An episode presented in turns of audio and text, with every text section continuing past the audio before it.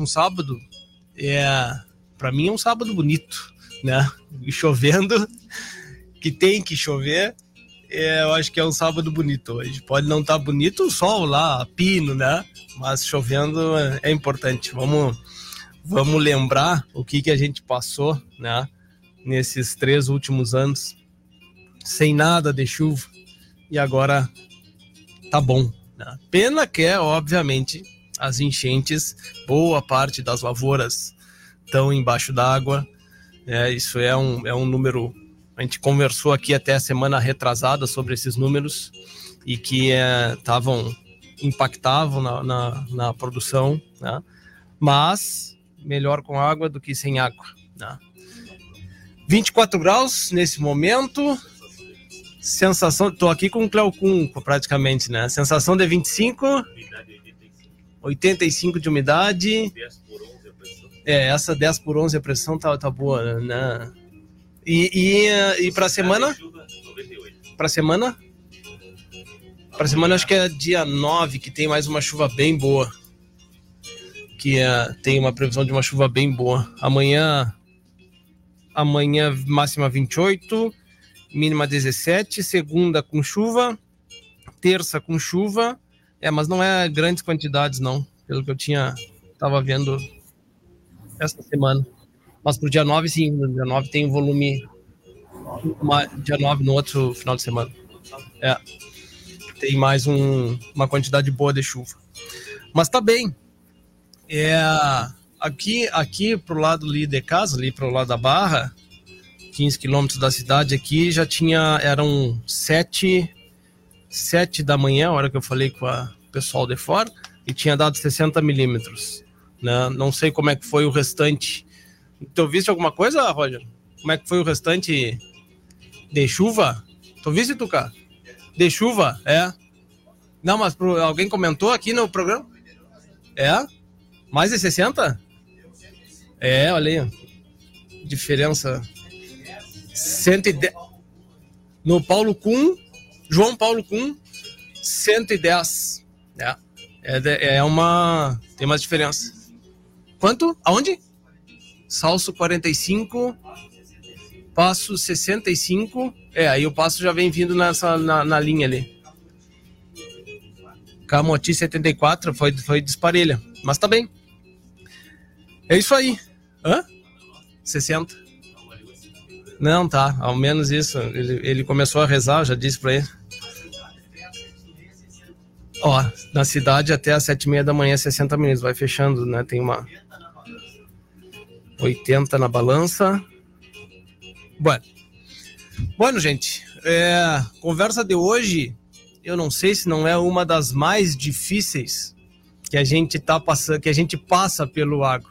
Pelo agro não, né? Isso aqui não, não, não esse, esse tema não é privilégio do agronegócio, tá? Eu acho que é de uma forma geral, eu acho que vem uma vem numa batida, vamos chamar assim, num momento de gerações que estão vindo, que pensam um pouco diferente do quanto a geração que está na, na gerência de negócios está na frente desses negócios.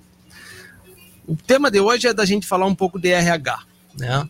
Formação de lideranças, é, como ter, como buscar pessoas boas que possam ocupar esse, esses cargos e não só isso, talvez até descobrir pessoas que realmente tenham o perfil, né?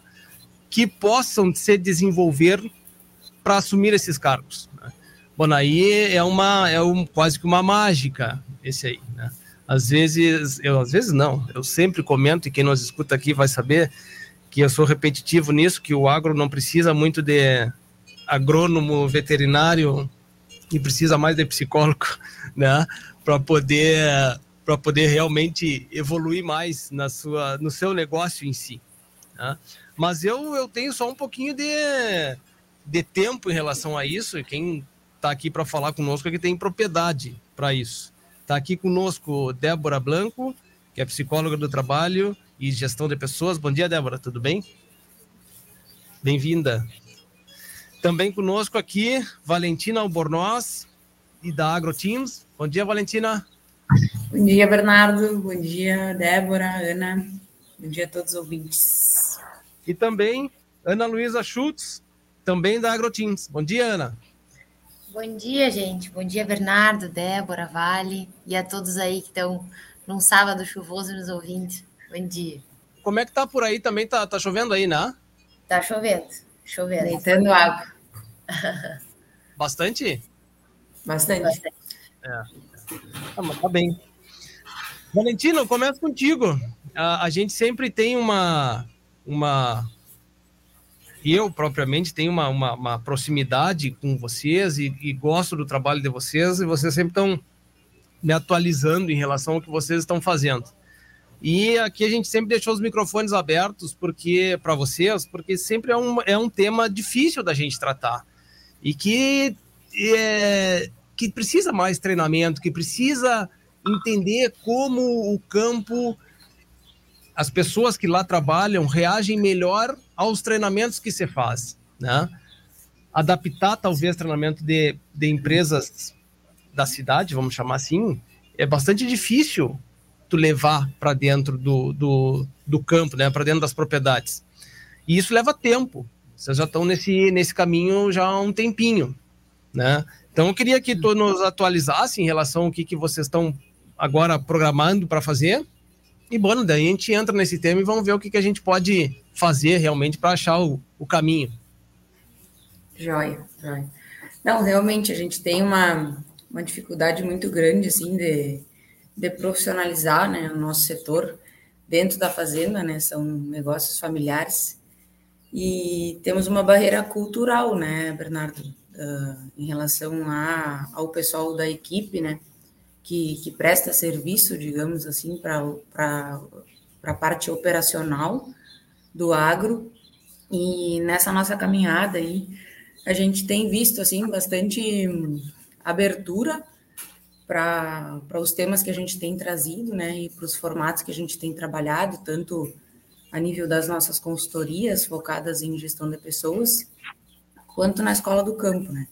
Mas também tem algumas resistências e algumas, uh, digamos assim, alguns poréns, né? Que são as diferenças de perfil, de mentalidade, né? Que acabam acarretando aí em alguns, uh, alguns pontos mais delicados para a gente tratar, que traz todo esse tema aí que a gente está trazendo agora, que é a, o ponto-chave, assim, do, do negócio, né? Talvez a Débora concorde conosco aí, que é a liderança, né? Então, hoje nós estamos é, nos posicionando no, no mercado mais digital, é, estamos trazendo a Escola do Campo num formato online, focado uh, na liderança, seja ela uh, o gestor, o gerente, né, o capataz, enfim, para que a gente possa uh, ir bem no cerne né, da, da, das questões da mudança cultural dentro das empresas rurais, porque hum, os nossos treinamentos da escola, as nossas consultorias, a gente traz muita questão da parte técnica também, muitos parceiros, né, na parte de produção e tudo mais, mas cada vez mais a gente se convence que uh, a grande, o grande diferencial são as pessoas, é o comportamento delas, é a forma como elas se comunicam, a forma como elas deixam clara a visão do negócio, né? E como elas engajam, assim, e se conectam com a equipe, né? Então, a gente está trazendo aí um curso novo que se chama Líderes do Campo. Vai ser um curso 100% online. E também depois a gente pode falar, falar dos outros, os outros produtos que a gente vai lançar aí para frente. Mas, especialmente agora, na semana que vem, a gente já começa com, com esse curso aí, 100% online. Tá bem? Essa essa condição de, de das pessoas que estão nesse cargos, nestes casos, cargos hoje, da onde as pessoas chamam vocês para para dentro da propriedade, vão fazendo um treinamento ou até mesmo quando vocês fazem os cursos, qual é a idade das pessoas que estão nessas posições de, de liderança? Tá contratando? Como? De quem está nos contratando? Não, de, de quem está na, na, na, posição de liderança dos grupos. Do, do diz gestores ou liderança operacional? No, nos dois. Nos dois. Ah, o curso é por uh, dois, né? É para esse público, né? Isso, isso. Olha, tem muita gente nova assumindo posições de liderança, né, que são sucessores. Isso é um tema bem complicado, assim, que a gente traz tanto no curso quanto nas nossas palestras, que é a sucessão tanto na gestão do negócio, que tem uma diferença enorme em relação à parte de perfil, de gerações, né, e também na equipe, porque isso dá um choque uh, generacional, assim, né? Então a gente tem diversas situações, não tem um padrão. Uh, a grande maioria está aí, uh, prefere colocar pessoas à frente da equipe que, sem, que tenham mais de 45 anos, mais nesse sentido, assim, né? Uhum. sejam pessoas mais maduras. E já é aquela geração, né, Bernardo, que a gente conhece que sabe que se criou no campo, que já tem aquela, aquela vivência, né? Mas uhum. tem pessoas se destacando com 25 anos, 28 anos, né, 30 anos, que já estão à frente das equipes e que sofrem muito quando tem que liderar pessoas mais velhas, né? Uh, então tem um, uma mistura muito grande, assim, não, tem, não temos um padrão, né? E, e isso é uma das coisas que, que a gente vem assumindo assim essa, essa bronca, é, não só nos nossos clientes, mas na região, de tentar levantar esses números, né? Porque é bem. Nós não temos nenhum número, né? Se nós tivéssemos Sim. outras empresas trabalhando uh, com gestão de pessoas focada na, na pecuária, na agricultura, há mais tempo, uh, nós talvez teríamos esses números, inclusive de média salarial, é, de processos de bonificação, de benefícios, né, de formato de trabalho que está mudando bastante, né? Então depende uh, muito assim até da localização do, do, da fazenda. Então mais ou menos esse sentido, assim, não temos esse padrão e temos de tudo. É. Ana, esse nessa condição até a, a, a Valentina toca num ponto a questão da bonificação. Tu sabe que eu tenho uma uma ideia de que às vezes a gente pensa de que as pessoas mais reagem só pelo dinheiro, né? e, e tem bastante condições dentro do campo que muita gente recebe realmente bem, muito bem. Né? E aí quando tu vai quando tu vai para um treinamento, a pessoa se sente mais é, mais atendida, né? Olha, estão tão melhorando, tão, estão me melhorando, né? Querem que eu melhore.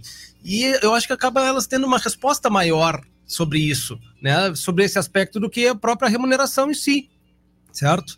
É, tem esse perfil, vocês veem que acontece isso? Excelente ponto. A gente estava até essa semana falando justamente e levando números que condizem com essa situação.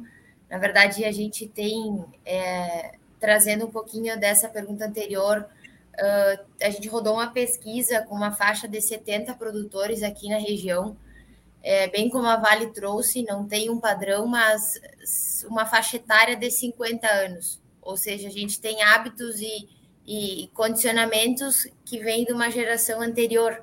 Não. E está vindo essa nova geração e justamente tem alguns conflitos diários sobre pensamentos, comportamentos e atitudes. E nesse sentido, a gente fez um levantamento, uma faixa do universo de 200 pessoas que trabalham no campo, é, 36% relatam que é importante o financeiro e veio como o primeiro argumento. Uhum. Então, não chega nem na metade desse número. Então, o que, que isso nos faz pensar? Que é nesse momento, não só como curiosidade, que a gente precisa conhecer a equipe, a gente precisa saber o que é valor para as pessoas que trabalham conosco e aí sim montar um plano. O que, que a gente vem verificando? Tem uma avidez muito grande para querer bonificar as pessoas, mas tem uma discrepância ainda maior sobre o que o dono pensa e o que a equipe sente. E eu acho que é essa linha condutória que a gente precisa equalizar ela, precisa aproximar. E aí entram algumas, é, alguns momentos estratégicos, algumas ferramentas que são até antigas, que fazem com que isso aconteça, né? É, tem vários relatos assim, Bernardo, sobre ah, eu quero pagar de repente um salário, mas eu não sei se é um salário, um salário e meio, ou se a gente estratifica e coloca valores por, por atividades. E aí, quando tu vai falar com o colaborador, ele relata assim, pá, eu às vezes gostaria de receber um muito obrigada e o que realmente eu estou fazendo e eu estou entregando o meu melhor. Hum. Não desmerece ganhar mais, todo mundo quer ganhar mais, com certeza.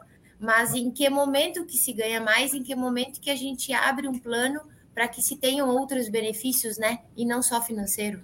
Uhum, uhum. É, é, como é que tu vê essa questão, Débora? Porque eu, algumas semanas atrás, eu passei por exatamente isso que tu está comentando, né? Eu realmente passei por isso e, e, e recebi esse feedback, né? Disse, porque a gente ia acertar algumas coisas e a, e a pessoa me disse, não, mas é que eu queria realmente que tivesse um, um bom, olha, teu trabalho está muito bom, né? E aquilo me fez, me fez pensar, né? E é por isso que eu trago esse questionamento, né? Tu vê da mesma forma, Débora? Como é que tu vê isso aí? O importante, né? E já parabenizando a Valentina e a Ana Luísa aí para a gente estar tá conversando, importante estar tá trazendo esse tema, né, Bernardo?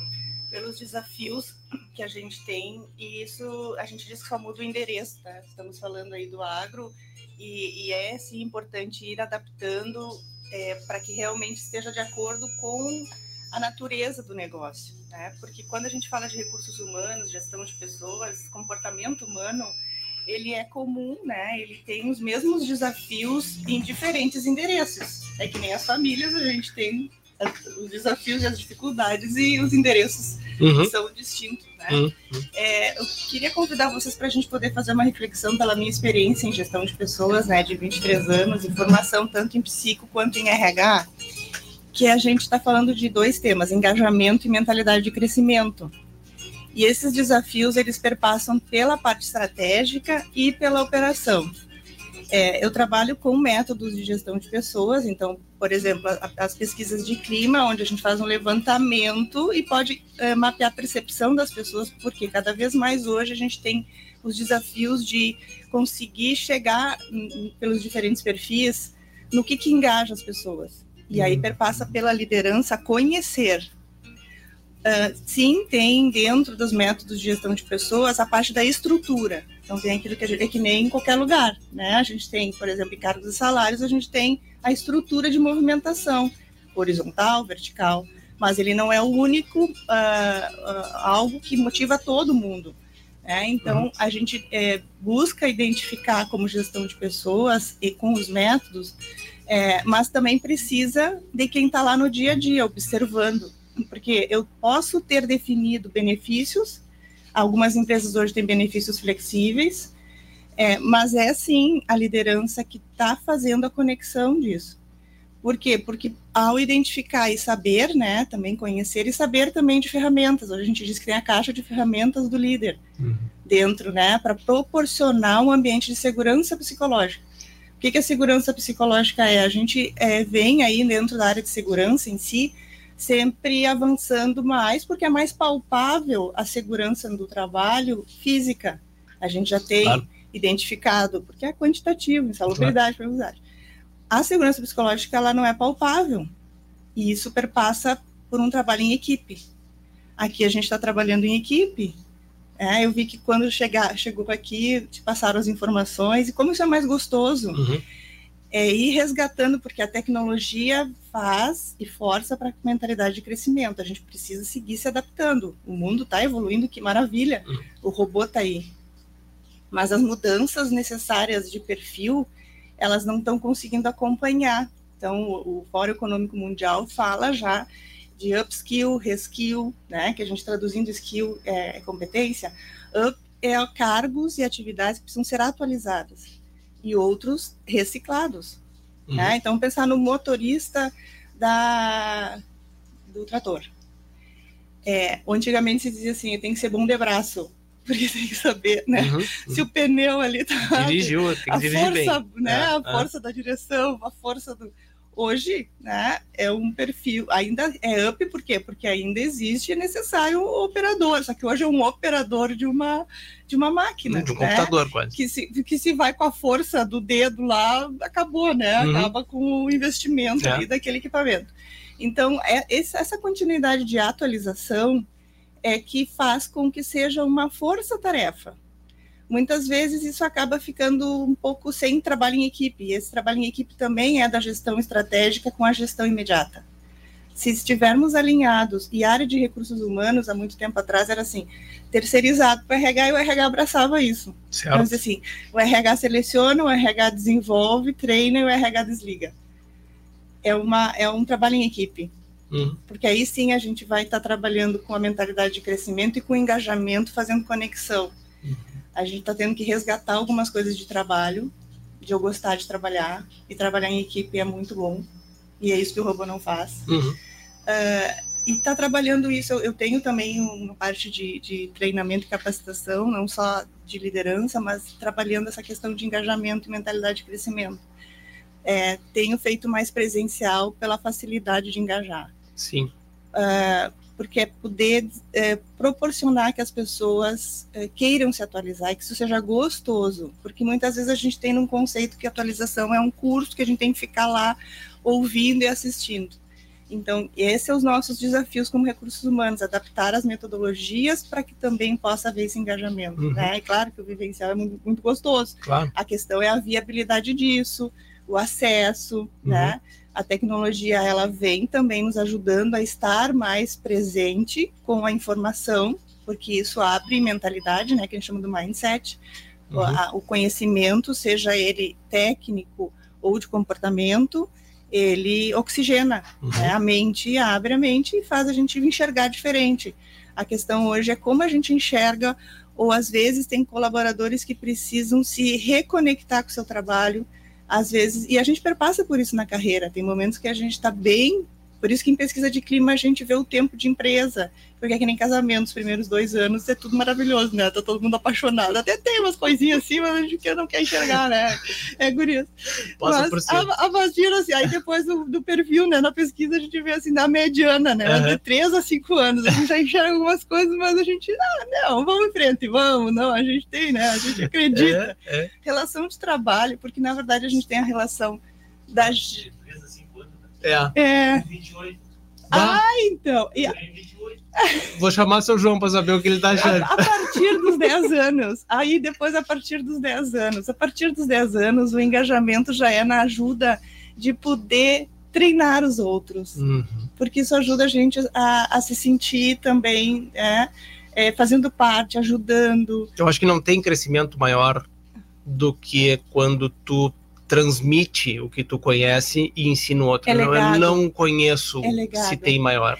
E é esse legado que liderança, por isso que líderes é, têm que ter uma experiência e um tempo e, e ter, e ter despertado para o gostar de orientar uhum. e querer é, pegar uma caixa de ferramentas de orientação. Então, quando tu falou no início, né, por acaso, que todos, todos nós somos psicólogos do trabalho, uhum. quando, quando a gente identifica que a gente gosta de deixar legado. Uhum. E que isso é significativo, porque do despertar é isso nas pessoas, né? O trabalho, ele é não só sobrevivência, e sim essa conexão de gostar. E, e o campo, principalmente, né, quando a gente às vezes tem essa questão do, do, do, do, tempo, do deslocamento, então é mais importante ainda ter a conexão e gostar do que faz. E realmente, até às vezes é difícil querer se aposentar, né? Aí depois é difícil se aposentar, porque a conexão, o engajamento é tamanha de uhum, vida, uhum. é de vida em carreira. A gente também hoje tem pensado, tem tentado trazer formas é, dos 50 mais. As pesquisas em comportamento humano também estão avançando para o engajamento 50 mais, porque é um outro sentido de trabalho daí. Aí precisa muito mais até conexão, né? E, e, e momentos assim, uhum, diferentes, uhum, né? Uhum. De dedicação ao trabalho, mas não abandonar o trabalho, uhum. porque trabalho é vida. Uhum. Trabalho, né? Tem isso, essa, essa vibe gostosa, é. coisa boa. Eu, eu, eu, semana passada, eu tive uma, uma, uma, uma, eu vou chamar de experiência que eu achei bem interessante, porque é uma, uma determinada pessoa me comentou, tá? De que o pai, que é um gerente de lavoura, ele estava querendo trocar de ares, tá? Por diversas situações assim. E que e que se eu sabia de alguém, bom, sempre indicar é muito complicado, né? Ainda mais com quem a gente não teve experiência de trabalho. Bom, aí eu fui atrás de pessoas que conheciam essa determinada pessoa que queria trocar de ares, né? E incrível é que foi unânime com todos que eu falei, eles me disseram o seguinte: esse cara, esse cara é excepcional. Esse cara não precisa perguntar para onde ele quer trabalhar, esse cara pode escolher para onde ele quer trabalhar, né? E esse cara pode pegar a lavoura pequena e, e, e, e levantar a lavoura, e como pode ser gerente de lavoura grande, porque tem total capacidade, né? E um cara com mais de 60 anos, acredito eu, tá? Não, eu não tenho certeza, mas acredito eu que seja com mais de 60 anos. E é um cara que já passou por várias equipes, assim, de tanto treinando é, é, gente nova quanto gente mais velha, e num cargo de gerência.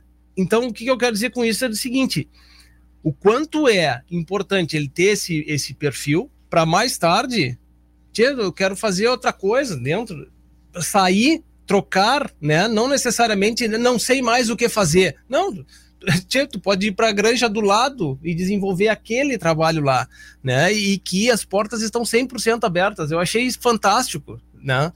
Primeiro pela proximidade que tinha com a pessoa, mas eu achei fantástico porque eu, eu fui sondar os demais e os demais me disseram, Tchê, esse cara não precisa não precisa referência. É, referência. não precisa referência esse cara escolhe onde ele vai trabalhar né então isso isso eu achei fantástico é, Bom, não sei se vocês querem comentar alguma coisa sobre isso, Gurias, porque é um, é um tema que a gente vai indo e que as dificuldades que a gente tem, que passa pela experiência de vocês que estão lidando com essa turma direto, né? E treinando eles. Ah, com certeza, né, Bernardo? Uh, sabe que eu estava ouvindo a, a Débora falar e, e aí vou trazer algumas coisas assim do que a gente tem vivido na prática no, no campo, né? Uh, conversando com, com o pessoal que está tá prestando serviço, que está no ambiente operacional. E, e, uma das coisas assim que, que nos, uh, nos chama atenção essa questão da resistência do, da cultura do curso, né? Quando a gente está fazendo uh, o nosso despertar, que é o nome que a gente deu para nossa análise organizacional, que é o diagnóstico né, da equipe, Uh, tem uma pergunta que a gente faz que é sobre se a pessoa gostaria de fazer cursos, né? E aí, imediatamente, existe uma resistência maior, né? Uh, conforme a, o, o, o, a idade da pessoa. E quando ela é mais velha, geralmente ela diz, não, não, curso não, curso eu já aprendi tudo, né? Mas aí quando tu pergunta, inverte, né? Muda a pergunta assim, não, mas o que, que mais que o senhor gostaria de aprender? Ah, não, mas eu gostaria de aprender sobre tal coisa. E aí eu formato essa questão da cultura assim é muito é muito engraçado. E outra questão que a gente faz, uh, viveu assim no, no desenvolvimento uh, de capatazes, enfim, né? Nós conversando com o capataz e perguntando para ele em relação como é que era essa questão da liderança para ele, quais eram os exemplos que ele tinha e tal. E aí ele disse: Não, mas eu nunca gostei de mandar. Né? E aí o cara tá de líder faz 15 anos, né? E então isso reflete numa liderança tóxica, numa liderança que, que influencia negativamente o clima, né? E que geralmente gera um desestímulo na equipe e que, enfim, tu acaba descobrindo outras coisas que não são legais, né?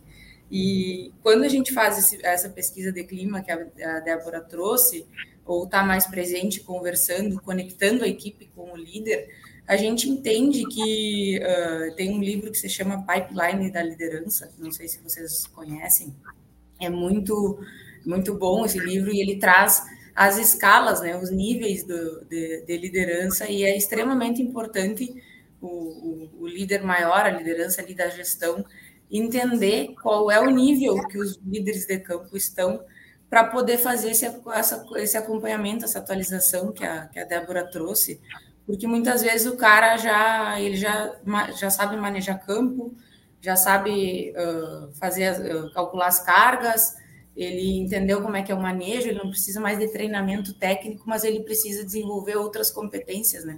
Que é essa parte mais voltada principalmente à comunicação, à influência que ele tem que ter na equipe, né? E aí dá um pouco ele tu dá mais autonomia para ele, mas ele não está pronto. Tu não preparou ele, né? Tu deixou ele sozinho ali e esse cara começa a ter dificuldades e aí começa a rodar gente na equipe né? E aí começa toda aquela, aquela bola de neve, assim, né? Então. Esse, é, esse é um ponto, Ana, que, que, que eu acho legal, que é o seguinte. Legal não, mas é que eu acho importante que é o seguinte: a rotatividade das, das propriedades, né? É, você vai, você conversa, assim como vai conversar com os proprietários, ah, tem gente que está há 30 anos, 40 anos, tá, essa joia. Tem outras que a rotatividade não dura ano, é tão alta que as pessoas não fazem aniversário dentro da propriedade, tá? É, essa, essa questão de não fazer aniversário dentro da propriedade, eu acho que ela está muito ligada ao gestor, né? E não às pessoas. Porque vai, vai de encontro a propriedades que têm, de empresas que têm uma construção, vamos dizer assim, é, hábitos, é, tem, tem, outro nome, como é que, como é, é, é esqueci, faltou o termo, mas é, como é?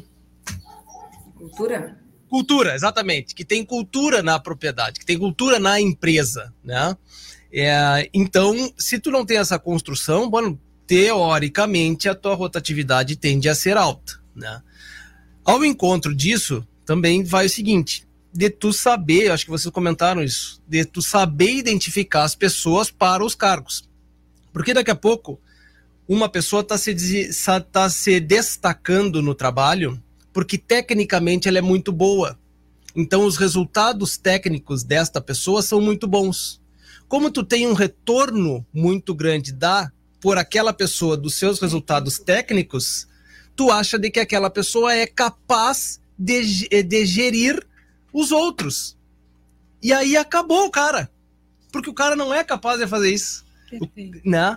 E, falando, é. né? Então, tu ler, saber ler quem pode estar em cada cargo é determinante para tu construir uma cultura e uma equipe. Né? Vocês querem comentar uma coisa, Ana? Bernardo, é um grande é, item, assim, um fator importante que tu traz, o que, que a gente vem observando? Tempo médio da empresa de um ano, 1,6, 1,9 até dois anos e, e, inferior a isso também, que é o não cumprir aniversário, né? Não fecha nenhuma safra. Tem vários, quando a gente coloca um, um zoom, é, tem vários desafios empresariais. É, faltas de processos, começando para processo de seleção das pessoas. Então, hoje o mercado ele carece muito nisso no agronegócio, com certeza é a grande questão, e por várias vezes vem a pergunta do tipo, gurias, vocês fazem a seleção? E a nossa resposta é: a gente não capta a pessoa do mercado e traz para a empresa. A gente prepara a empresa para que se tenha uma boa seleção, com perguntas chaves, com que faça com que o gestor entenda que se no dia ele não está, alguém vai ter que selecionar por ele a empresa está pronta para isso ou está centralizado numa pessoa só? O que acontece quando um novo integrante chega e muitas vezes a gente estava discutindo isso que é muito caseiro, né? Tem uma apresentação ali do sistema e tem lugares que a gente viu quatro meses já na empresa e o funcionário ainda perdido, numa faixa de uma instância de 18 quadras, 15 quadras.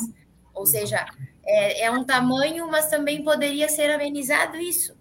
Então, é, essa questão de trazer a, a rotatividade e os desafios que tem, o tempo que isso leva, a gente vai precisar sim preparar e corrigir os erros mais rápidos.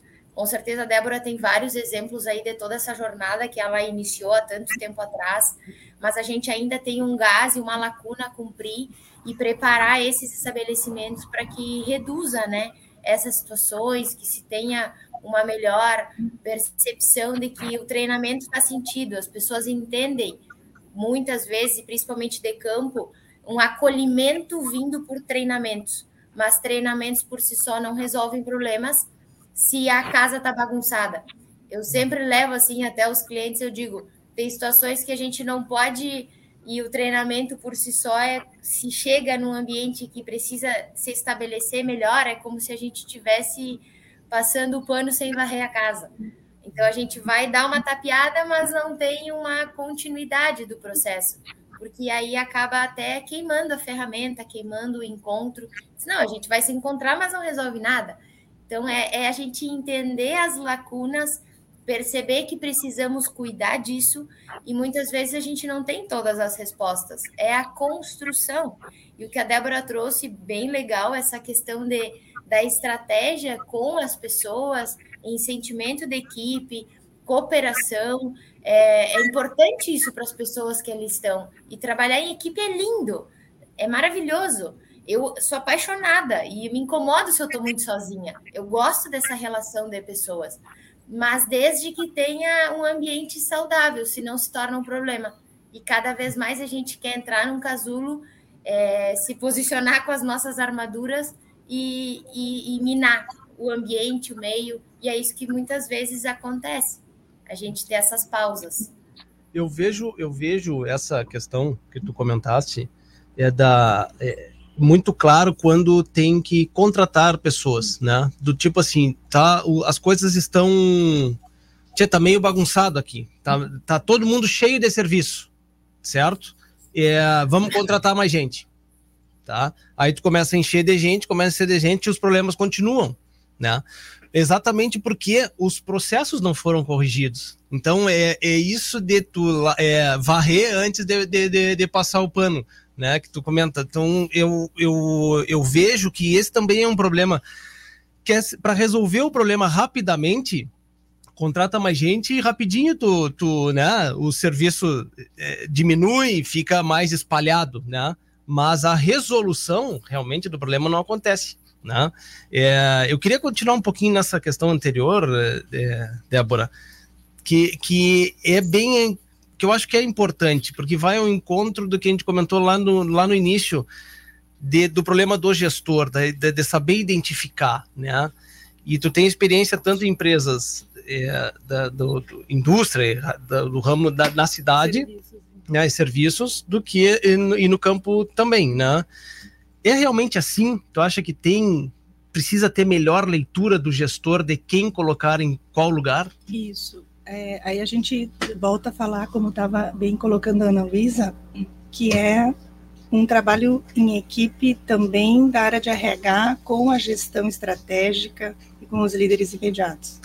Porque a gente tem aquilo que é estrutura e de métodos, que aí a gente fala dos requisitos, do perfil do cargo, que vai dar embasamento para a carreira, para os itens que vão fazer as pessoas se movimentarem, seja naquilo que a gente estava falando, né, do up, do uhum. se atualizar, ou de daqui a pouco estar tá pronto para um cargo me melhor, algo que vai precisar de uma especialidade maior. E aí a gente está falando também de duas coisas que é uh, se fala das competências de base, as, as hard skills, que é competências técnicas, e das soft skills, que são as competências comportamentais ou socioemocionais.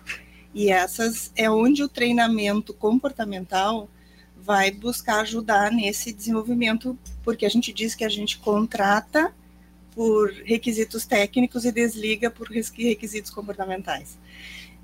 E hoje a área de, de RH ela precisa avançar para que se possa dar suporte também aos líderes e à gestão da empresa na área de desenvolvimento. Por quê? Porque é natural que as coisas aconteçam primeiramente naquilo que é preciso pagar e, e, e está de acordo com os, com os, impostos que é a área de departamento pessoal. Tem que fazer tudo certinho, organizado, né? Mas uh, o que trabalha a parte comportamental e também técnica, que é os outros subsistemas de RH, né? a parte de cargos e salários, a parte de seleção, ajudar, porque também prepara o líder, dá uma caixa de ferramentas, ele também precisa de suporte. E esse suporte vem da área de recursos humanos, de desenvolvimento, que a gente chama que é também ter alguém ou ter pessoas que possam estar junto com a gestão das pessoas, é, desculpa, a gestão da empresa, fazendo esse trabalho em equipe, esse trabalho alinhado, que a gente diz então, né, a gestão estratégica, os recursos humanos da área de desenvolvimento, porque às vezes esse líder ele também ele pode estar super preparado, mas ele precisa trocar uma ideia, ele precisa conversar. Então nessa questão hoje, né, de seleção, é, inclusive, tem uma oportunidade que eu trabalho o serviço de seleção, que é coordenação administrativa de RH, estou com uma oportunidade, uh, mas está um desafio identificar pessoas que queiram estar, são identificadas com agro, que queiram estar residindo de segunda a sexta-feira lá, porque é preciso estar lá. Né? É preciso estar ajudando o líder, tem um coordenador técnico e a empresa está com essa inovação, querendo investir nisso, querendo ter a parceria dos recursos humanos na área de desenvolvimento, porque eles têm alguns programas, como o programa 5S, por exemplo, então uhum. é uma metodologia bem antiga que a gente vem reciclando ela também, porque ela ajuda a fazer o básico, mas desde que isso seja com conexão. É uhum. É por que, que eu estou fazendo? E esse porquê dá sentido ao que está fazendo, que gera engajamento e gera mentalidade de crescimento, que eu quero ir para um treinamento, uhum. seja ele técnico ou vivencial. Porque é bom, porque eu me senti melhor, porque eu enxerguei diferente o meu trabalho. E aí, eu tô, quando o treinamento gera engajamento e quando o líder no feedback consegue gerar engajamento, só que não é sozinho.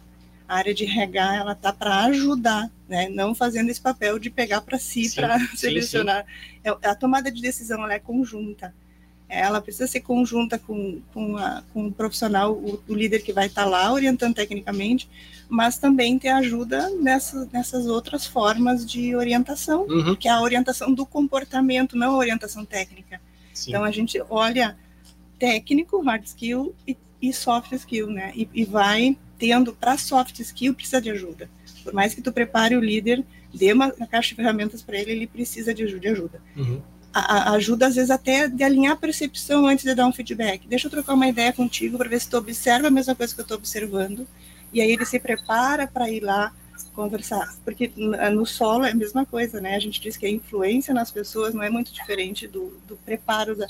Então a gente fala que prepara terreno, maneja né, o terreno para é, convidar a participar. Convidar uhum. a participar é dar um feedback legal uhum. e responder produtivamente, que a pessoa olhe aquilo como uma coisa boa, que seja para ampliar a percepção, para olhar diferente o seu trabalho, mesmo que eu vá falar sobre uma falha, mesmo que eu precise dar aquele feedback mais difícil. Uhum. Né? Mas às vezes o líder precisa trocar uma ideia antes às vezes ele sente também sozinho lá, com a caixa de ferramentas sozinho, mas e aí, e aí? Será que é isso que eu devo agora?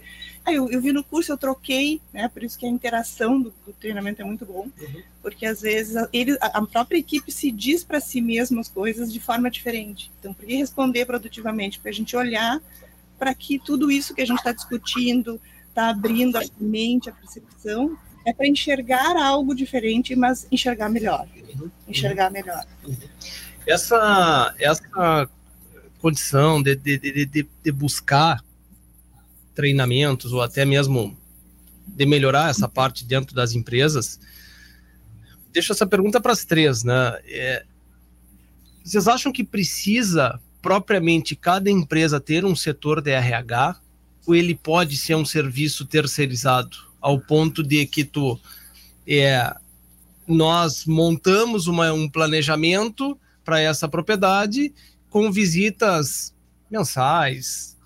Não sei, tô jogando ao vento aqui, querendo saber da opinião de vocês, porque daqui a pouco a empresa quer fazer isso, mas é uma empresa pequena que não tem capacidade de ter um setor de RH, certo? De ter uma pessoa específica na sua folha de pagamento destinada a isso, tá? É, existe esse serviço? Vocês fazem isso? Vocês vêm com essa possibilidade? Começa contigo, Débora. Eh, sim, porque é preciso olhar a condição e a estrutura pelo número de pessoas. A mesma coisa do quanto é suficiente o número de líderes para a equipe. Porque Sim. vai para a questão da complexidade da, do trabalho, né? tanto uhum. daquilo que é executado, por isso que atividades e ramos de atuação de risco acaba eh, sendo obrigatório ter uma estrutura de suporte uhum. mais uhum. adequada, porque a atividade envolve risco. Claro. Não se, não se consegue e nem se pode. Aí a gente volta para essa questão da segurança psicológica. Né? Então, é, é, é, dentro da análise da estrutura organizacional das demandas, do tipo de atividade, do tamanho da equipe, que vai se ver essa, é, essa, essa necessidade. Uhum.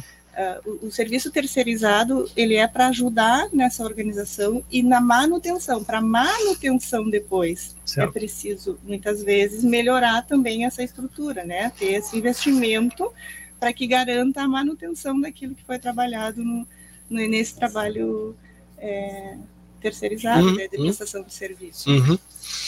Ana ou Valentina, sabe que é, é, bem o que, o que a gente está fazendo hoje, né, Bernardo? Uh, o que, que acontece? Hoje nós temos uh, fazendas aí com três funcionários, cinco funcionários, 10, 15, 20, né, 30, tem, tem todo esse universo aí.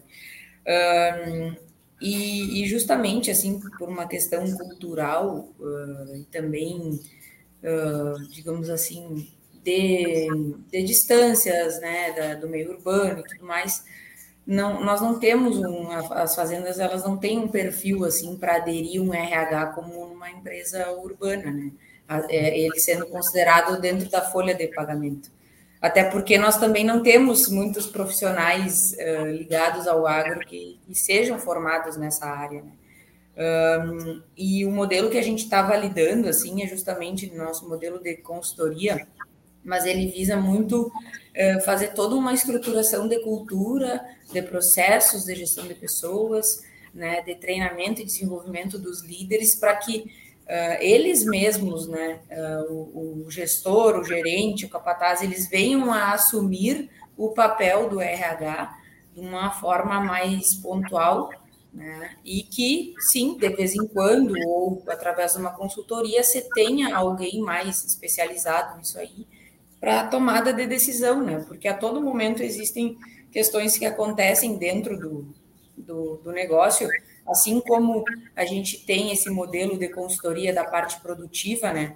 Por exemplo, tu, tu sabe manejar pasto, tu sabe como implantar uma pastagem, como manejar um gado, só que de vez em quando te dá alguns problemas que tu precisa é, ter um suporte para tomar uma decisão, trocar uma ideia, ter uma visão de fora, né?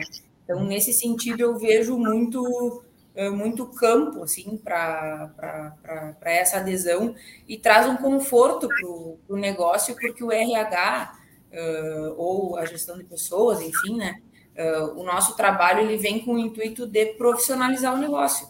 Né? E, e sem profissionalizar, não, não, não, não vai chegar, chegar a lugar nenhum, porque essa falta de, de segurança psicológica muitas vezes é uma falta de clareza no papel da pessoa, na função. Ela está lá há quatro, cinco anos e ela não entendeu ainda o que, que ela está fazendo ali. Isso é uma falha da empresa, né? é uma falha de um processo que não está claro, que não está definido. E aí muitas vezes tu vem, porque falar, e eh, acho que a Débora trouxe muito, eh, uma forma muito legal, assim, essa questão da estratégia, né? O RH, sem estar tá ligado aos objetivos da empresa, a missão, visão, valores, uh, metas, ele não tem um papel uh, muito efetivo né? Senão ele vai ficar só ouvindo pessoas ali, né? Fazendo uma, uma parte mais até clínica, né? Do, do, do ambiente, mas ele tem que estar tá ligado com a estratégia. Ele tem que, tu chega, primeira coisa, tu conversa com líderes, o que, que tu quer, para onde, onde tu quer chegar, quais são os teus números, as tuas metas, porque o pessoal tá eh, batendo arreio todos os dias aqui, não sabe quantos terneiros tem que nascer, quantos tem que sobreviver, uh, quanto peso tem que ganhar na pastagem, sabe? E isso é uma dificuldade muito grande, que é cultural. A gente vive no meio de fazenda que é conservador.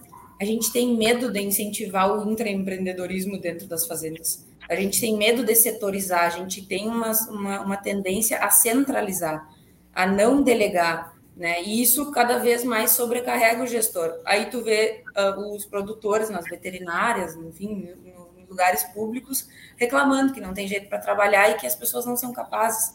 Mas não é bem, bem por aí a coisa, né? É, precisa ter um momento mais desafiador, mais arriscado, para também dar autonomia para as pessoas, criar essa autonomia, né? No, nesse ambiente, assim, né? Ana.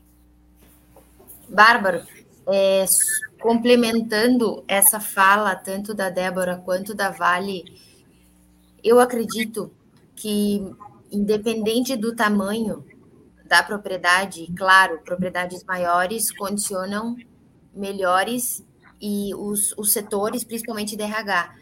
É importante a gente abrir o cargo do gerente, do gestor e inserir as características relacionadas à gestão de pessoas, aos cuidados como responsabilidade.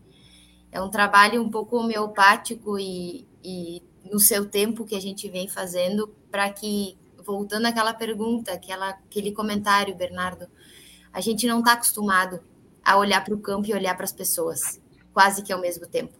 A gente está acostumado a olhar para o solo, a gente está acostumado a ver o pasto, a gente está acostumado a ver se chove, se não chove, A gente está acostumado a ver o carrapato reclamar dele, só que agora nas discussões está vindo muito problema da rotatividade de pessoas. Só que a gente não está sabendo como começar. E essa pergunta vem direto. Essa semana eu estava com um produtor, ele disse: Ana, eu sei todos os problemas. Eu não sei por onde começar, eu tenho medo, porque o mercado não me dá segurança. Eu sou refém muitas vezes porque eu não consigo demitir sabendo que eu preciso demitir. Então, e o mercado nunca vai dar segurança. A grande questão é como que a gente começa, entende, clareia e, e ter um setor de RH e, e, e, partir desse princípio, talvez é o, é o inicial e bem como a Débora trouxe, a oxigenação do processo. Então, é muito caro muitas vezes tu conseguir manter, e se tu não tem, bom, então eu sou responsável disso, automaticamente vai para a liderança. E uma, uma liderança, e por que, que eu trago que, ao meu ver, independe muitas vezes do tamanho? Porque o líder sempre vai ser exemplo pode sim ter um, um setor de RH, mas as pessoas estão olhando para quem está liderando. As pessoas estão olhando para o gerente que está campo, para o dono, para o produtor, porque na fala dele sempre vem patrão, sempre. Se o patrão está bem, a gente está bem. Se o patrão está olhando, se o patrão é próximo, tem uma segurança, a empresa ela. Então, muitas vezes a gente acaba é, é, precisa ter essa sensibilização sobre o que é importante, mas sempre lembrar e aos ouvintes que estão à frente gerindo negócios o quanto é exemplo. E as pessoas estão sempre cuidando, sempre reparando, sempre observando. E isso é importante, porque quando vem mudanças na equipe, se o, o líder não faz, isso já é rebatido. Chega para nós. Pode não chegar para o produtor, mas para a gente chega. E isso não acontece na sede. Vai acontecer no galpão? Eu já ouvi isso aí. Então, eu acho que essa questão, assim, a gente precisa entender que é, talvez a gente vai ter com muito mais força e a gente está trabalhando muito forte para isso, mas a gente vai precisar de uma fase de transição. Talvez entender um novo modelo de negócio, construir novos comportamentos. E é isso que a gente quer trazer agora em dezembro. Uma conversa, assim, é, onde tem um ambiente acolhedor para isso de liderança. Onde se tem um lugar onde a gente despeja os desafios, mas que a gente também construa soluções. E soluções, assim, de, imediatas. Claro, não se resolve o problema, não vai se resolver problema todos em dezembro. Óbvio que não. A grande questão é o que eu ainda posso fazer agora. Eu acho que esse é o ponto, porque as pessoas entendem uh, que a mudança ela é gradativa. E às vezes a gente tem uma afobação né, muito grande uhum. para querer fazer. Eu, Isso me permite até, só para não perder a, a linha a da ideia que a Ana estava trazendo muito bem, aí a questão da. que tu estavas falando da rotatividade, é, o treinamento de integração, né, a ambientação do, do, profissional. O que, que acontece? Quando isso não está claro da importância que isso tem, que, né, na parte também de, de adaptação ao trabalho, acaba se a, a, pessoa entrando e fazendo essa parte só mais técnica mesmo. Uhum. E, e no momento em que vai se, se trabalhar um pouco mais a recepção, o entendimento quando a gente fala aí de missão, visão, valores, mas isso conectado com o trabalho, né, com a cultura da empresa, a gente já está construindo uma identificação. A gente não, não gosta de tudo em tudo, mas a gente acaba se identificando mais com algumas coisas. Mas é preciso a gente conhecer como que isso funciona. E a gente tem, tem na área de, de gestão de pessoas buscado trabalhar com a liderança, né? E com sendo o líder, a empresa dando ou não a estrutura de ter esse apoio, mas é, de identificar o orgulho em pertencer. Uhum. Quanto mais isso claro estiver e quanto mais isso estiver sendo trabalhado em treinamento, é, isso ajuda nessa manutenção, nesse engajamento. Né? Porque em situações difíceis, em situações de falha, em situações de feedback, eu preciso fazer uma correção, a gente uh, tem que conseguir fazer isso de forma que não tire a identidade dessa pessoa com esse ambiente. Não quer dizer que está tudo ruim. Ah, eu cometi um erro, então eu não, não sirvo para nada. Está tudo ruim. Né? Uhum. Não, é um ponto que precisa de melhoria dentro de todos os outros pontos que já vêm sendo bons. Então, faz um balanço positivo, né? ajusta o que precisa mas também precisa estar sendo construído continuamente essa identidade e esse orgulho em pertencer com o uhum, negócio. Uhum. É... E, só fazendo um gancho, né? Porque a Débora tá, tá trazendo, acho que nada mais é do que tu não simplesmente só querer corrigir, né? Uh, porque também é um desafio para o líder faz, dar os feedbacks, né? É, é um momento em que ele está se desafiando a ter momentos novos com a equipe, enfim. Agora eu vou começar a falar, né? Vamos supor que da, da, a partir de hoje eu vou começar a falar tudo que está errado. Só que é, é extremamente importante tá, o líder uh, trazer a visão dele, a mentalidade essa de, de, de crescimento, mindset uh, para dentro da empresa na orientação. Porque se tu está corrigindo alguma coisa, pelo menos uma ideia tu tem que, tu tem que dar para a pessoa de como que ela vai conduzir daqui para frente, né? Para ela justamente não ficar com esse sentimento, putz, estou fazendo tudo errado, o que, que eu faço agora? Porque uh, a pessoa não tem culpa muitas vezes de estar tá fazendo errado, ela simplesmente não encontrou uma nova solução, né? Se ela está bem intencionada, enfim, ela está fazendo o melhor dela, achando, achando que está uh, fazendo o bem, né? E muitas vezes ela não está. É, como é que tu conduz essa, que é o feed forward, né? Que é, tem que dar o, a orientação para a pessoa também, né? É importante, né? É, e a constância dessa, desse feedback é importante, porque é se, é, a, é a manutenção dele, exatamente. Porque se tu deixa para dar esse feedback quando a última gota encheu o copo, né? Aí tá, tá vai por água abaixo, porque tu não vai dizer assim, tem que esse ponto, então vamos fazer assim, vamos fazer essa, não, tu vai despejar. E aí pode, tá, como tá lidando com pessoas, eh, pode haver um embate ali, a solução do problema é assim, não, então tá, se não tem solução, tchau. Né? Trocaste um cara bom, ou demitiste um cara bom, porque o, tu, enquanto gestor, deixou o copo encher para dar o retorno para aquela pessoa. Isso, e aí né? a gente está falando de duas coisas, que é feedback e análise de, de desempenho. Então, é, nos treinamentos de liderança autêntica, que é o que eu trabalho dentro daí da psicologia positiva, é, quando a gente é, prepara o terreno e convida a participar, o convidar a participar é fazer perguntas e dar feedbacks. Por que, que o feedback precisa ser dado logo que acontece? Porque eu preciso linkar com o comportamento, senão a pessoa leva para o lado pessoal. Claro. Eu preciso dizer que foi observado tal coisa, porque eu direciono para o comportamento. A pessoa faz uma reflexão para o seu comportamento, e não porque eu sou assim, uhum. devia ser diferente. Né? Não é a pessoa, é o comportamento é, e responder produtivamente, que é poder ajudar a pensar se aquela pessoa né, não está conseguindo sozinha. É, então, nos treinamentos de liderança autêntica, a gente trabalha esse é, como é, convidar a participar. E que o feedback, se eu dissesse assim para a pessoa assim, tu lembra uh, semana passada? Não, não lembro. Aí a resistência vem, não, mas não foi bem assim, não foi assim que aconteceu. Agora, se foi ontem, né? Uhum. Se, no, se, no, momento tu não tá bem, deixa passar um pouquinho, dá uma respirada, troca uma ideia com alguém, né? Que aí a gente vê bem dessa questão, seja com o gestor da empresa, seja com de outra área, ou seja com alguém de RH que você tiver, né? Uhum. Uh, ou com quem está prestando serviço também, mas trocar uma ideia e aí fazer logo em seguida o feedback. Uhum. Por quê? Porque o, o feedback vai dando subsídios para uma análise de desempenho. Né? Então, porque o comportamento ele não é imediato, ele não muda imediatamente. Então, eu preciso ter um histórico, e o histórico é os feedbacks que vai me dando, aí que uhum. a gente chama aí dessa caixa de ferramentas. Uhum. Uhum. É, diz que tem uma pesquisa que fizeram, uh, isso envolvendo empresas do mundo inteiro, uh, que 50% das pessoas que saíram dos seus empregos disseram que seus gerentes poderiam ter feito alguma coisa para eles não saírem. Ou seja, é, é, a comunicação está tá muito ligada, né? não adianta. É, Gurias, é, Roger, a gente tem que refazer o link? Não. Não? Tá. Então a gente vai para o intervalinho, tá? E a gente já, já, já retorna aqui. A Associação Rural de Uruguaiana disponibiliza para festas e eventos a locação do Salão Nobre no Parque Agrícola e Pastoril. Espaço amplo, confortável, bonito, climatizado e com estacionamento. Também oferece para locação o Salão Térreo e os caramanchões na área dos jardins para momentos de lazer em família. Consulte o escritório do Sindicato Rural para saber todas as informações e também a agenda de datas disponíveis. Nossos contatos são 3412 4190 e WhatsApp 99972 1982.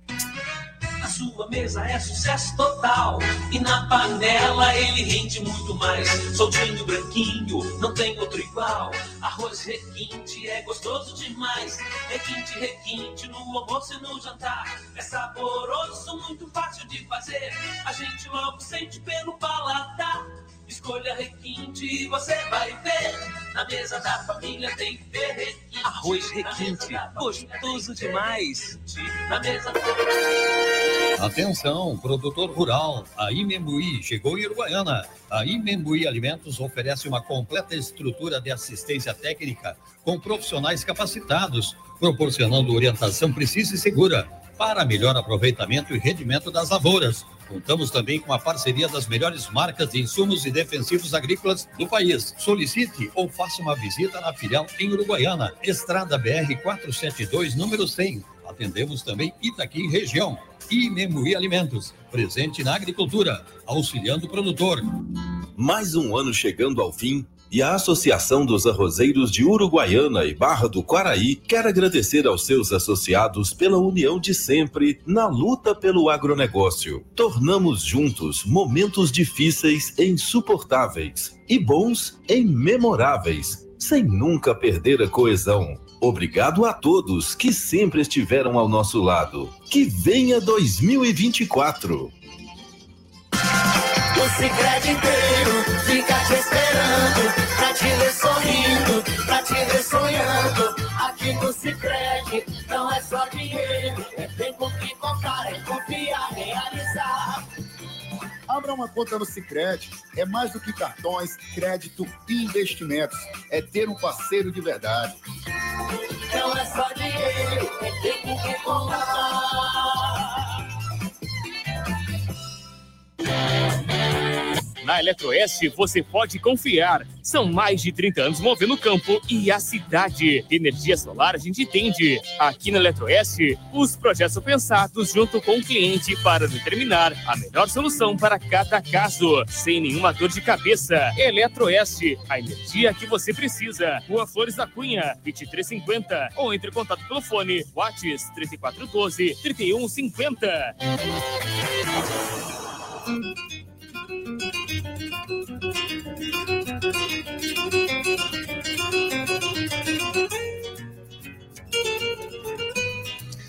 Muito bem. Estamos voltando aqui para o nosso programa. Quanto tempo a gente tem ainda, Roger? 12 minutos. Do... 13 minutinhos aqui.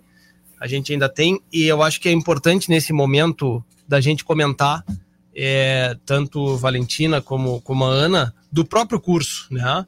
De como que vai funcionar, como que é, como que entra em contato, como é que se inscreve, valores, né? Como é que funciona, vai funcionar isso aí? Deixo para vocês, quem quiser tocar ficha, toca ficha. Joia. É, Bernardo, a gente vai fazer os encontros todos online. Para a gente, assim, vai ser a nossa primeira experiência no 100% online. A gente teve essa, esses passos gradativos, começando todos os nossos cursos no, no presencial e depois migrando para o online. A gente está bem cômoda porque já conseguimos validar essa abertura, uhum. tá? Principalmente nesse, nesse tom assim, voltado mais ao gerencial, à liderança. Vão ser quatro encontros de uma hora e meia. Uh, nas datas a gente vai, não sei, Vale, tu tem aí aberta? É sextas e sábados, sextas à tardinha, 18h30, e sábado às 8 Uhum. É, 8 e 9, dia 8, dia 9 e dia 15 e dia 16. Isso. Quatro Tá. encontros. Uhum. E as inscrições estão abertas. A gente está fechando uma turma que não seja tão grande assim, que possa ter essas discussões, construções, é, e que possa ter esse, esse acalento, assim, essas, essas trocas, né? Uhum. Uhum. vai, vai trazer no curso assim eh, uma visão. eh, a gente está num período muito eh, ainda de sensibilização, né?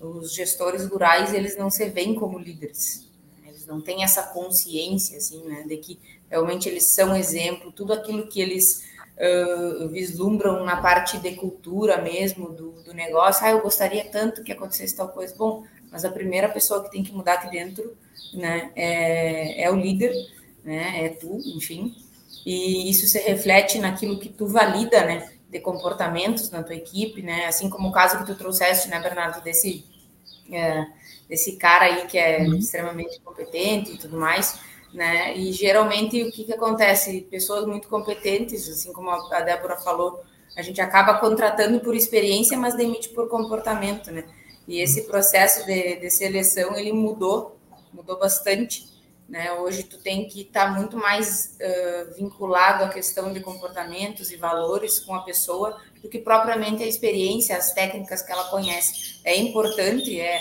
é bem importante as hard skills, né? Mas as soft skills são mais uh, relevantes e geralmente é o que faz as pessoas ficarem nas empresas, né? Essa questão dos comportamentos. Então a gente vai trazer assim práticas de liderança, identificação de oportunidades de crescimento, técnicas de, de comunicação, né? E, e a gente vai uh, em, trazer esse olhar, assim, essa consciência de o que, que, é, que, que é importante a gente olhar para a equipe, né? Porque esse, essa dificuldade que a gente tem cultural uh, de não abrir as coisas, a gente nota que cada vez mais, talvez os produtores se identifiquem com isso, né? A gente está numa posição de refém, né? Uh, tanto o empregado com o empregador e o empregador com o empregado, né? porque falta mão de obra qualificada no, no campo, falta. A gente ainda não tem parâmetros muito bons de bons uh, salários, né? Uh, ainda os salários são uh, médio baixos e, e, a gente acaba tolerando muitas coisas dentro da empresa porque fica com medo de que a pessoa vai embora, fica com medo de perder um cara que tem algumas coisas boas, mas que outras já são ônus muito maiores, né? E então é importante a gente ter essa ferramenta assim para conhecer a equipe melhor, né? Entregar isso no curso uh, para trocar ideia, enfim, uh, no sentido de trazer mais subsídios para o para o líder tomar a decisão e ficar mais seguro na posição que ele está ocupando, né? Na gestão do negócio, porque não adianta tu ter um baita plano forrageiro, um baita modelo de negócio e investir dinheiro se tu não tem pessoas para executar se as uhum. pessoas não estão ficando mais de dois anos e meio na empresa, né? Então, assim, é, é importante uh, ter essa visão para ter justamente essa sustentabilidade do negócio, porque tem muita gente saindo da, da atividade por uh, não conseguir né, ter pessoas trabalhando junto e engajar a equipe, enfim, né, e ter um ambiente colaborativo. Uhum. E assim, como é que entra em contato para fazer as inscrições?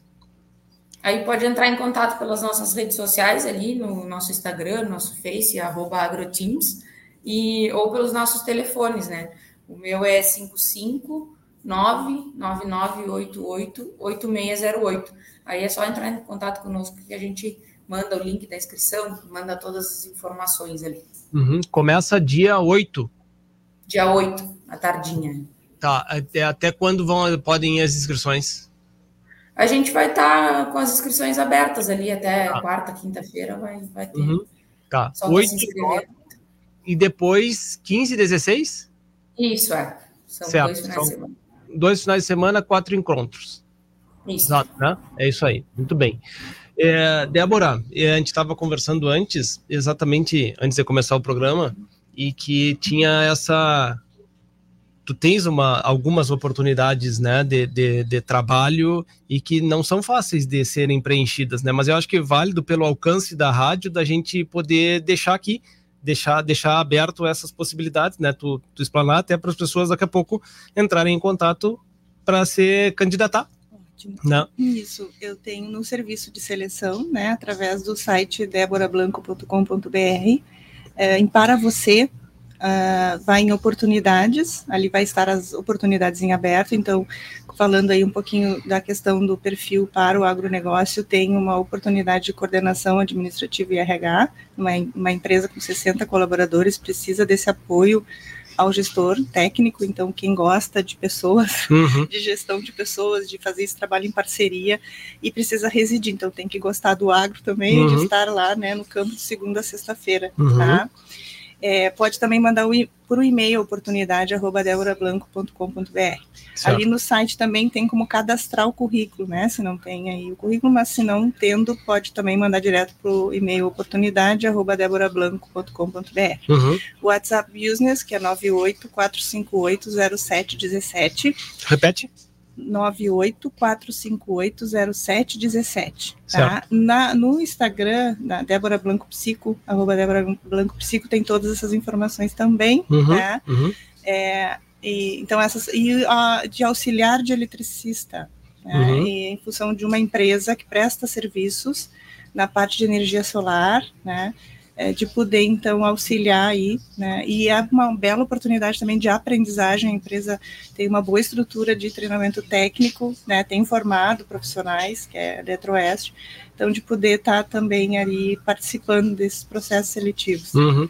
A parte de treinamento de liderança e treinamento comportamental, eu tenho turmas, mas turmas presenciais normalmente, né? Tô, tô com uma três, três turmas aí de liderança autêntica e talvez uma possível nova turma, é que essa época é mais difícil o presencial, né, uhum. a questão da disponibilidade, mas possivelmente para janeiro também a gente tenha treinamentos mais é, e, comportamentais. E, e, todos pelo próprio site ou pela, pela rede social ali fica sabendo dos cursos. Isso, eu divulgo tanto a parte dos treinamentos, uhum. quando eles são treinamentos abertos, que é nesse claro, caso, né, claro. alguns são em company, Uhum. É, assim como as oportunidades de trabalho. Inclusive os treinamentos também, se for ali para você, treinamentos, tem uhum. o que está é, em andamento para realizar a inscrição. Uhum. Perfeito. Muito bem. Valentina, Ana, obrigado pela, pela participação, parabéns pelo mais, mais um curso, né? Tomara que seja que tenha bastante aderência, acho que vai ter, e que, e que seja mais uma vez um sucesso de todos os outros que vocês já, já fizeram aqui, né, com esse, com esse tema de treinamento de pessoas. De algo que, de todas as vezes que a gente conversou aqui, né, é, a gente nunca veio e, e começou o programa dizendo assim: olha, este não é mais um problema do agro. Continua sendo um problema, né? Então é um. Talvez seja infindável, né? Porque a gente lida com pessoas e a gente não sabe o dia da manhã. Então, não, não é, é, um ramo vasto, né? É um trabalho árduo que vai longe ainda. Né? Espero poder contar com vocês em outras oportunidades aqui também. Obrigado para vocês. Obrigada, Bernardo. Obrigada pela oportunidade. Débora, foi um prazer dividir contigo esse programa. E, bom, acho que temos muitas formas de fazer parcerias aí para a gente poder se somar e, enfim, contribuir para a nossa região, nosso setor. Obrigada a todos os ouvintes. Bem. Obrigada, Bernardo, pelo espaço. Agradecer vocês a, a conversa, a troca. Acho que tantas outras a gente vai ainda continuar, né? E, e hum. com certeza, sendo positiva, já resolvendo esses problemas que vêm acontecendo a campo. É bacana teu trabalho, Débora, parabéns. É, o Bernardo sempre a gente é, se sente em casa e fica muito feliz de ter esse vínculo assim da comunicação e, e chegar isso no campo. Parabéns pelo trabalho também. Ótimo, é muito gostoso, né? É. Eu estava conversando que, né, a Valentina e Ana e Luísa, a gente que gosta também do que faz, né? Se disponibiliza o microfone, é que nem professora, né? Que não, que a parte de treinamento a gente tem essa parte. Não quer largar o microfone. Aí tá corajoso gostam de treinamento com o microfone aberto, né, Gurias? É um desafio. Hoje a gente fica a manhã inteira aqui conversando, tomando mate. Ai, é, vai, vai, longe, vai, vai longe. longe. Vai longe, Débora, obrigado. Prazer. Obrigado, obrigado Prazer. por ter vindo, né? Vem, vem mais vezes, não vamos deixar vai. tanto tempo assim, né? né? Foi, acho que a gente estava tentando lembrar, acho que a Débora fez três anos que veio aqui no programa, três ou quase quatro anos, é, né? Que, é, que veio aqui para a gente conversar. Vem mais vezes, vem mais vezes. Obrigada, com certeza. Muito bem, gente. Chegamos ao final do nosso programa. Acho que atingimos de novo o nosso objetivo. Eu queria só dar um recado antes de, de, de terminar. É, ele é um recado importante. Ele, a gente tem uma. Acho que muita gente está nos escutando vai saber de quem eu vou falar. É, a família Cerati não está passando por um momento muito bom junto ao Fábio. Então, e estão precisando de doação de sangue é, de todos os tipos, em nome de Fábio Almeida Cerati, no Hemocentro do Hospital São Lucas da PUC, em Porto Alegre. Né? Fica um carinho muito grande, sou extremamente suspeito para falar disso, deles, né? pela, pela proximidade e pelo quanto gosto deles, mas é um momento muito importante que não está sendo fácil para passar. Né? Vamos torcer pelo nosso amigo Fábio e que tomara que saia dessa. Né? Então, quem puder ajudar, quem estiver em Porto Alegre, eles precisam de doação de sangue em nome do Fábio Almeida Cerati, no Hemocentro do Hospital São Lucas da PUC, certo? Tomara que corra tudo certo e que Fábio saia dessa e em seguida esteja aqui conosco. Mas muito bem, agradecer aos nossos patrocinadores, a Associação Rural de Uruguaiana, a Associação dos Arrozeiros de Uruguaiana e Barra do Quaraí, Grupo Seolim, há mais de 40 anos de trabalho e superação. Arroz Requinte, o alimento de todas as horas. E Membuí Uruguaiana, contamos com a parceria das melhores marcas de insumos e defensivos agrícolas do país, localizada na BR 472, saída para Barra do Quaraí. Contato pelo telefone 55 99623 9936. Eletroeste, materiais elétricos, tecnologia e automação. A gente estava falando deles, é, que é, tem esse cargo, né? Que está sendo disponibilizado. E está aqui nossos patrocinadores. Cicred, gente que coopera, cresce. Estância Nova Aurora. Tradicional criatório das raças Erefor e Brafor e ovinos ideal, produz animais com as mais modernas técnicas de reprodução, ganho genético, rigoroso programa de seleção, sanidade e bem-estar animal. A Nova Aurora informa seus clientes que comercializa touros Hereford e Braford diretamente na propriedade. Agende sua visita através do telefone 3412 4033, pelo celular 99607 1050 e ainda pelo e-mail cabanhanovaaurora.com.br. Muito bem. Um ótimo final de semana a todos. Continuem se cuidando e até a semana que vem. A Associação Rural de Uruguaiana disponibiliza para festas e eventos a locação do Salão Nobre no Parque Agrícola e Pastoril. Espaço amplo, confortável, bonito, climatizado e com estacionamento. Também oferece na sua mesa é sucesso total. E na panela ele rende muito mais. Soltinho, branquinho, não tem outro igual. Arroz requinte é gostoso demais. Requinte, requinte, no almoço e no jantar. É sabor.